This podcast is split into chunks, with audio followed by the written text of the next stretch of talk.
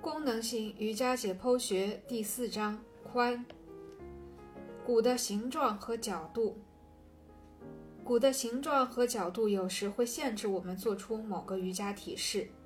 例如，在肘关节处，当骨与骨相互碰撞时，你很容易明白这就是关节活动度的极限；而在髋关节处，骨骼之间的压迫对关节活动度的极限的影响。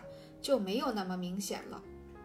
根据我的了解，在做前屈式时，想要明确髋关节的骨骼之间是否发生了碰撞的唯一方法，就是在做这个体式的同时拍一个 X 线片。话虽如此，我们还是来了解一下髋关节处骨骼的角度。我们先来看髋臼的两个角。髋臼的第一个角用于衡量髋臼的朝向是否更向外或更向下，这个角被称作中心边缘角。男性和女性的骨盆虽然存在差异，但这个角度颇为接近，平均值都是三十八度，变化范围均为二十二度到四十二度。髋臼的第二个角是前倾角。用于衡量髋臼偏向前方的程度，男性这一角度平均为十八点五度，而女性则为二十一点五度。这个角度的增大通常伴随着关节稳定性的下降。不过，对瑜伽练习者而言，更大的髋臼前倾角可以使髋关节的活动度更大。股骨的两个角度在上一章介绍过。其中之一是股骨内倾角及颈干角，即股骨干和股骨颈之间的夹角。在婴儿阶段，这个角大约为一百五十度；至成年时，它会减小到一百二十五度左右，而老年人的则一般会减小到一百二十度。同样，这个角度在不同人之间和两性之间也存在差异。由于女性的骨盆较宽，女性的这一角度通常比男性要小。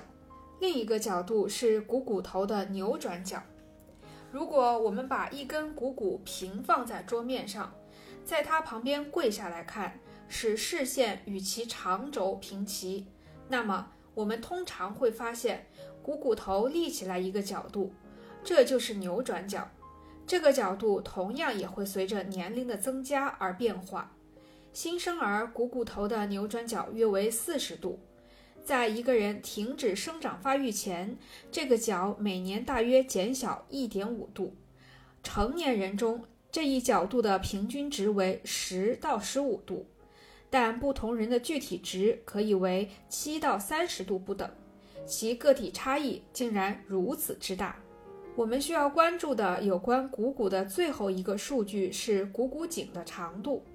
我没有找到关于股骨颈平均长度的确切数据，但可以肯定的是，不同的人之间这一长度是存在差异的。你可能因此会说，股骨颈长度的不同会使髋关节外展和内收时，股骨大转子撞击到骨盆的时间因人而异。然而，有些人的股骨颈上会有一个凹痕，叫做髂骨压迹。它可容许更大程度的屈髋。另外，髋关节有两种典型的构型，即一型和二型，它们代表了个体差异性的极端情况。在一型中，股骨头更为饱满，几乎成一个完全的球形，这导致了更大的内倾角和扭转角。另外，股骨干通常更纤细，骨盆通常较小。这种髋关节的构型见证了更大的关节活动度和更快的速度。在二型中，骨骼的角度和大小的情况则相反，股骨头更接近一个半球形，内倾角和扭转角都较小，股骨干更为粗壮，骨盆也更大更宽。这种构型的关节活动度减小了，但是关节更为有力。这一类型被认为是更强有力的构型。